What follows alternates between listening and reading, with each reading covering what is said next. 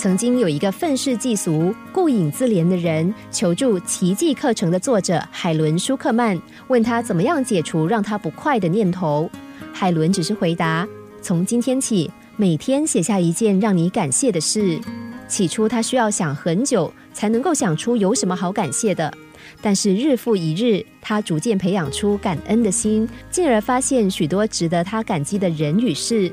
到了后来，他仿佛打开了心眼，看见上天的赐予、大自然的美好，他的心胸豁然开朗，过往的愤恨也消失无踪了。十六世纪英国宗教领袖克伦威尔曾经写下“思之而存感谢 ”（Think and Thank） 这句话。花一点时间想想自己拥有的一切，你会感谢上天赋予你这许多才能与财富。每天晚上临睡之前，想想今天最让你感谢的人是谁，今天最美好的事情是什么。如果用点心，将会轻易的发现，处处都有值得感恩和欢庆的事。一通朋友的电话值得感谢，一个陌生的微笑值得感谢，一顿美味的晚餐值得感谢。一颗还能去爱的心值得感谢，还有今天终究已经结束的事实也值得感谢。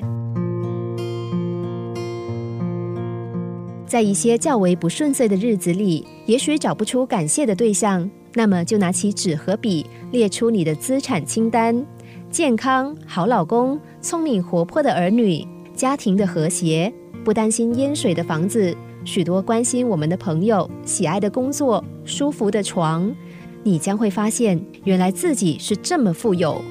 每一天都有快乐和满足的时刻，但难道以前不是这样吗？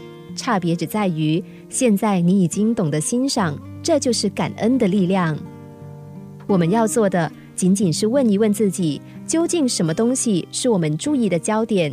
只要我们把焦点放在好的事情上。人生将会打开新局，因为如果你每天心存感恩，两个月之后，你将是一个完全不一样的人。你正在实践一条古老的法则：越知感恩，就能得到越多。